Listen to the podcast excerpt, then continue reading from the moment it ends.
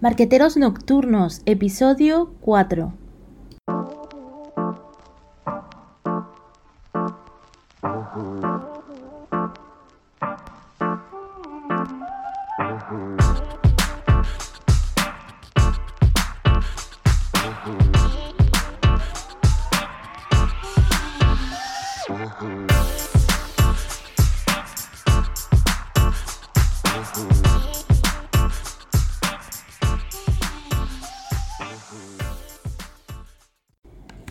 Hola a todos y bienvenidos a este cuarto podcast de Marqueteros Nocturnos, una gran comunidad que reúne cada noche en Twitter a grandes profesionales del marketing y la comunicación.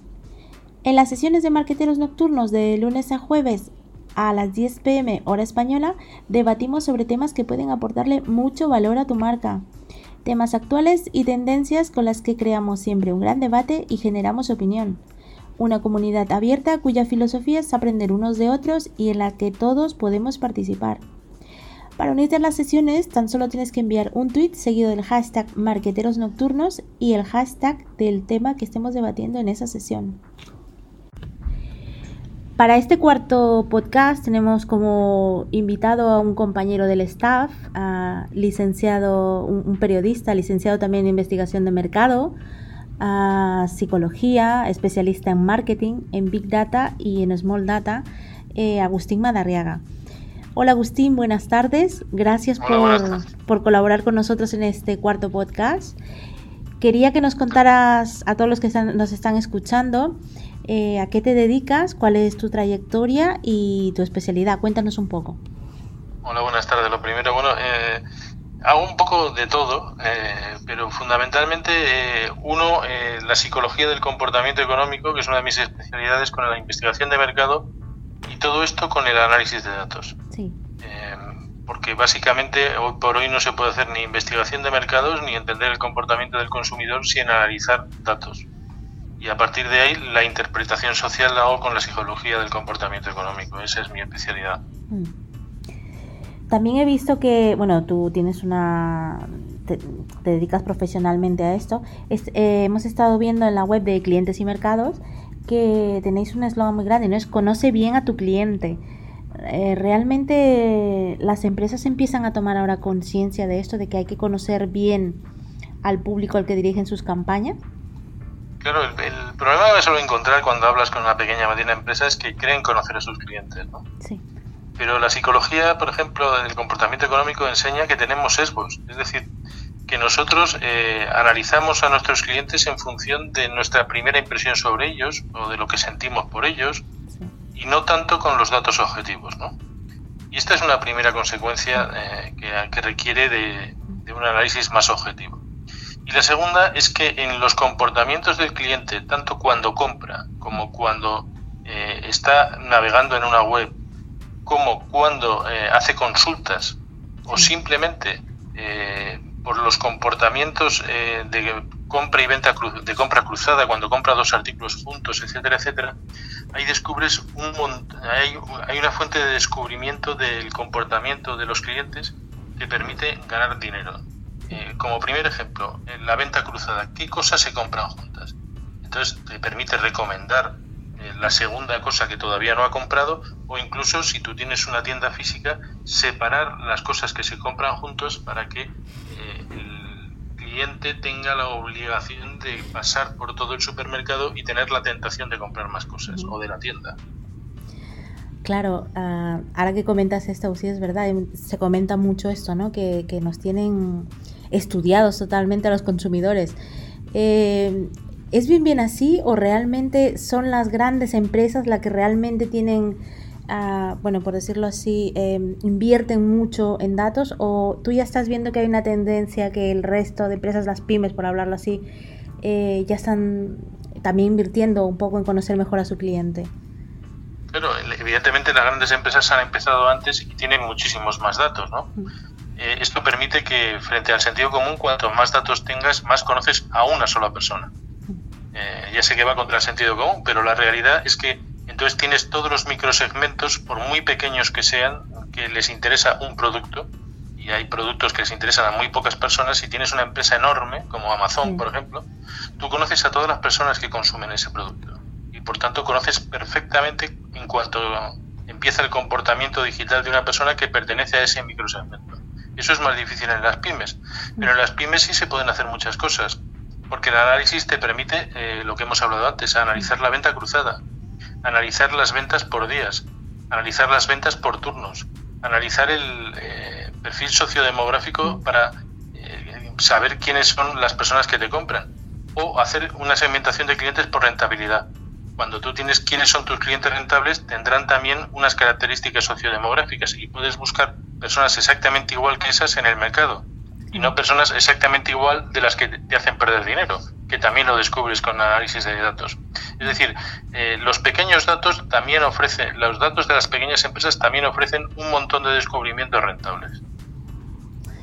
Claro, es, muy interesante todo esto que comentas porque además también escuchamos sentir muchos, ya no solo sobre el Big, big Data, ¿no? el Big Data, eh, que ahora está tan de moda y es, parece que han empezado a tomar conciencia a muchos profesionales y sobre todo las grandes y pequeñas empresas, sino que hemos escuchado hablar del small data. ¿no? Tú como profesional nos podrías aclarar o decir la diferencia que hay entre el small data y el big data. Bueno, el big data eh, en sí mismo es la forma de tratar eh, un volumen masivo de datos que además puede ser de fuentes heterogéneas que además es variedad de datos. La gente tiende a pensar que los datos son solo números. cualquier eh, formato digital es, es, un dato, una fotografía es un dato, un vídeo es un dato, un texto en las redes sociales es un dato, un texto en el servicio de atención al cliente es un dato. Entonces, evidentemente, cuando tu volumen de, de información es inmenso, necesitas una arquitectura para que de manera distribuida pueda tratar esos datos sin que se te cuelgue, para entendernos, eh, dicho en lenguaje coloquial, el ordenador, ¿no? Eh, bien, eh, la realidad es que hay herramientas para que, por ejemplo, las redes sociales o las búsquedas en Google o este tipo de volumen masivo de datos las puedas analizar sin necesidad de una arquitectura Big Data. Mm. Entonces lo que tienes que hacer es analizar tus datos internos y algunos datos que están disponibles eh, en herramientas que están en el mercado. Con todo esto haríamos Small Data, que es analizar pequeños volúmenes de datos para conseguir información rentable para una empresa. Pero esto lo unes a la psicología del comportamiento económico. Ya sé que mucha gente dice el neuromarketing, yo, pero yo soy de la escuela de Martín, mm, eh, de Martín 10. Yo eh, creo que la psicología tiene base científica y el neuromarketing no. Para mí equivale, siempre digo, hago, pongo este ejemplo, la diferencia entre un médico y un hechicero de, o un brujo de una, de una tribu. ¿no? Entonces, eh, que la psicología muestra cosas que hacen las personas eh, sesgos que tienen a la hora de comportarse en la relación económica y en las compras. Todo eso lo encuentras en los datos. Y, con el, conocimiento de la psicología y con el conocimiento de tu cliente a través de los datos, puedes conseguir eh, aumentar la rentabilidad de cada uno de tus clientes. Pero no solo eh, desde el marketing. Tú puedes hacer una predicción de necesidades logísticas. Tú puedes hacer una predicción de necesidades de personal una predicción de necesidades financieras. Todo eso es dinero. El dinero que está en el almacén no está moviéndose. El dinero que estás gastando en un personal que no te hace falta en ese momento, sino en otro, está siendo eh, poco productivo. Eh, las necesidades financieras tienen un coste cuando tú tienes que cubrir unos gastos en, intereses por, para tapar una deuda. También te predice eso. Entonces, todo esto eh, no solo sirve para el marketing, sirve para toda la gestión integral de la empresa. Claro, ahora que hablamos de la gestión integral, supongo que Agustín, ah, bueno, a los profesionales y en concreto a ti que estamos hablando contigo, que, me consta que eres un gran especialista en, Big Data, que tenemos en el staff y el, privilegio de contar en la comunidad de marketeros nocturnos. Eh, cuando vas a, normalmente, ¿crees que en una empresa, según las áreas que hay, hay áreas que están más predispuestas a, bueno, abrirse a, utilizar los datos, eh, a darles el lugar que, bueno, a, tenerlos como clave en la toma de decisiones? ¿Crees que hay algunas áreas que son más reacias dentro de una empresa o algunos que ya, por ejemplo, mm, ahora me te puedo comentar, marketing, por ejemplo, crees que eh, es un, área que donde reciben con mejor con los brazos abiertos a, a, los datos o hay otras áreas en las que tú también notas que, que, les gusta esto o que son un poco más reacios a ello? En, el, en los departamentos de marketing les gusta mucho, por ejemplo, el análisis de redes sociales o de mm. reputación, ¿no? Porque mm. les da una medida muy clara de cómo van las cosas, ¿no? Mm. Eh, y de los insights de los consumidores, de sus necesidades, de sus motivaciones. Pero en general en todas las empresas el problema de los datos es compartirlos. Eh, hay como un poder político en las empresas que se basa en que solo yo tengo la información y no la comparto. Porque si la tuviera todo el mundo, todo el mundo tendría el poder de tenerla y de manejarla y de administrar cuándo la doy y a quién se la doy. Y ese es el gran problema cultural que te encuentras en cualquier empresa en el que intentas hacer eh, cualquier trabajo de inteligencia de negocio, de analítica de datos. Siempre el problema es político en el sentido de las relaciones de poder empresarial y de la, que la gente siente que eh, pones en peligro su posición, cuando en realidad esta es una herramienta para que sus decisiones se tomen mejor y su tiempo se pueda utilizar de otra manera, para que combine su experiencia profesional, su conocimiento del negocio con lo que le ofrecen los datos para tomar decisiones. Pero no siempre, no siempre la gente lo toma así, lo toma como una amenaza. Y entonces evidentemente pone, pone cortapisas o problemas o incluso boicotea directamente la eh, posible implementación de este tipo de, tecnologías en su empresa. Claro, además, nunca mejor dicho, aquí sale a relucir la frase de eh, la información es poder, ¿no? Y, y, muchas veces puede que a lo mejor esto sienta eh, sea el motivo de que la gente, bueno, el personal o dentro de una empresa se sienta como una amenaza, ¿no? Pero Em, yo creo, por ejemplo, que en este sentido es cuestión, como tú coincido en cultura, ¿no? Como ha pasado durante todo el proceso de transformación digital de las empresas, siempre hay esta barrera que, que, los profesionales nos cuesta traspasar, ¿no? Aquella confianza en de que realmente lo que queremos es ayudar al crecimiento y no al siempre, revés. Siempre es un problema porque eh, digamos que la gente que eh, en una situación, eh, la de ahora, tiene una posición de privilegio, considera que cualquier otra situación mm, puede no tenerla y ese es el gran freno aunque no lo diga no lo tenga explícitamente en la mente en algún sitio de su mente está y le pone la barrera mental para que las cosas no avancen ¿no? Así es. Además tú, que además eres psicólogo, eh, bueno, te tienes la especialidad de psicología, supongo que te lo habrás notado mucho más, ¿no? Cuando vas a una empresa, ah, ya notas estas cosas, que es un... sí, se nota mucho, además, en determinadas eh, personas que, que tienen ese poder o que tienen como capital profesional su experiencia, digamos, su ojo clínico, ¿no? Eh, su intuición profesional, que en realidad la intuición es eh, el conocimiento profundo de las situaciones que has vivido a lo largo de tu experiencia profesional y que esta nueva situación te parece similar por determinadas características a una que ya viviste y tomas la decisión en función de eso, ¿no? Pero claro, eh, las decisiones tienen unas consecuencias que se pueden medir, todas. Entonces, puedes saber mm, que quizá la decisión no fue tan correcta como tú pensabas y que en este caso hay otra variable que hace que la decisión sea otra. Y eso es lo que la gente piensa que le puede perjudicar cuando en realidad le ayudaría a tomar mejores decisiones. Sí, así es. Una definición muy buena tengo que añadir de, lo que es una la intuición. ¿eh? Yo nunca la había escuchado y es muy buena, la verdad, con una base muy científica con, Agustín, con esto de la RGPD, supongo, a mí me ha pasado y supongo que a más gente, eh, ¿ha afectado de alguna manera eh, lo que es el, análisis de datos, que sea, que sea mucho más fácil, que sea que tengáis que tener mucho más cuidado, que las empresas a lo mejor tengan más temor? ¿Ha, influido en algo? Hay que, tienen más temor y hay que tener mucho cuidado. Lo que pasa es que la mayoría de las empresas realmente desconocen profundamente que están haciendo cosas muy mal a mí me ha pasado incluso que me han pedido datos de una tarjeta bancaria por teléfono. Y digo, ¿usted qué está diciendo, no? Sí, sí. Eh, y donde dice, bueno, pues póngalo en mi web, es que su web no es HTTPS. Claro. Entonces yo no le voy a dar mi tarjeta de crédito. Entonces se está jugando incluso en, en, en, en, un, en un, odontólogo, ¿no? Que, que, es un dato de salud. Pero luego también eh, hay, hay problemas a la hora de eh, que la gente piense que, puede afrontar analítica de datos. Claro que hay analítica de datos. Lo que hay es la necesidad de proteger los datos personales anonimizándolos, es decir, impidiendo que del análisis puedas volver al dato personal. Ah, claro, todo esto es mm, importante. Ya, no puede ser el ID de cliente como hacíamos antes, que te lo marcaba de una determinada manera, pero sí te da mm, toda la la información de qué es, de que en qué están tus clientes, de qué compran junto, de, eh, de qué días, a qué horas, de qué forma, eh, etcétera, etcétera. Lo que tú ya no puedes hacer es unir los datos personales al análisis, volver y sobre todo perjudicar a alguno de esos clientes con ese análisis. Claro, yo creo que esto eh, hay muchas empresas que a lo mejor, como tú dices, lo desconocen y es muy, muy importante.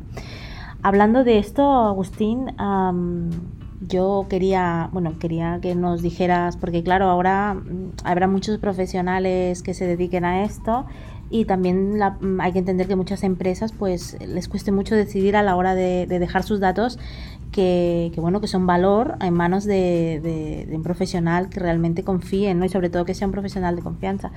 ¿Tú qué consejo les darías a, las empresas que estén buscando o, qué pautas para saber si realmente están contando con un personal cualificado a la hora de, dejar sus datos en, en buenas manos? ¿no? lo, primero que les diría es que los datos son un tesoro. Mm. Eh, son eh, la fuente de riqueza fundamental de casi todas las empresas del siglo XXI y si te parece te pongo dos ejemplos. Una empresa tradicional, General Electric, por ejemplo, ¿no? Bueno, pues su valor bursátil es 151 mil millones de dólares y tiene activos tangibles por 230 mil millones de dólares. Es decir, su valor bursátil es menor que sus edificios y todo lo que tiene en las fábricas. Wow, sí.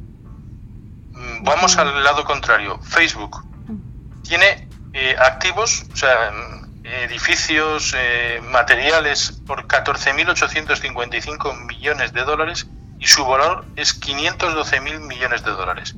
La diferencia, esa inmensa diferencia, está en los datos que atesora. Imagínate.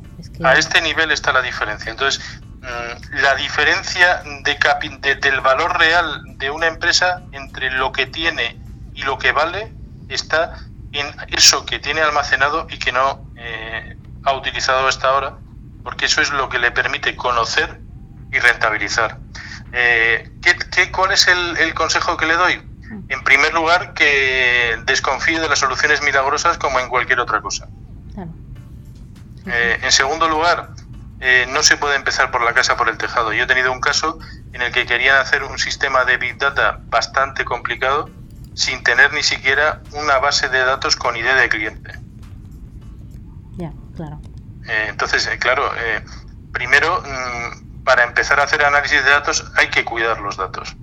Hay que saber que es un activo importante de la empresa y por lo tanto no se puede crear un ID cada vez para un cliente porque no te acuerdas o porque no sabes buscarlo, eh, hay que eh, poner modos a prueba de fallos de tal manera que no puedas poner a una calle, avenida, rotonda y tres cosas más y sea la misma calle. No puedes eh, cambiar el apellido o el nombre tres veces. En fin, que tienes que tener mucho cuidado para que, porque en, en un trabajo de este tipo puede que el 60% del coste esté en limpiar y adecentar los datos para poder hacer un análisis. Si son perfectos, te has ahorrado el 60% del análisis. Claro del coste. Entonces, ese es el primer consejo. Y luego el segundo consejo es que si no le preguntan para qué lo quiere, mm. no hable más con él. Porque mm, el análisis de datos tiene que tener un para qué, un objetivo. De ese objetivo salen las variables que hay que estudiar y las técnicas que hay que utilizar. No se puede usar todo para todo, porque básicamente entonces no sacas ninguna conclusión, porque hay variables que contaminan. Eh, las conclusiones sobre determinado aspecto porque no tienen nada que ver.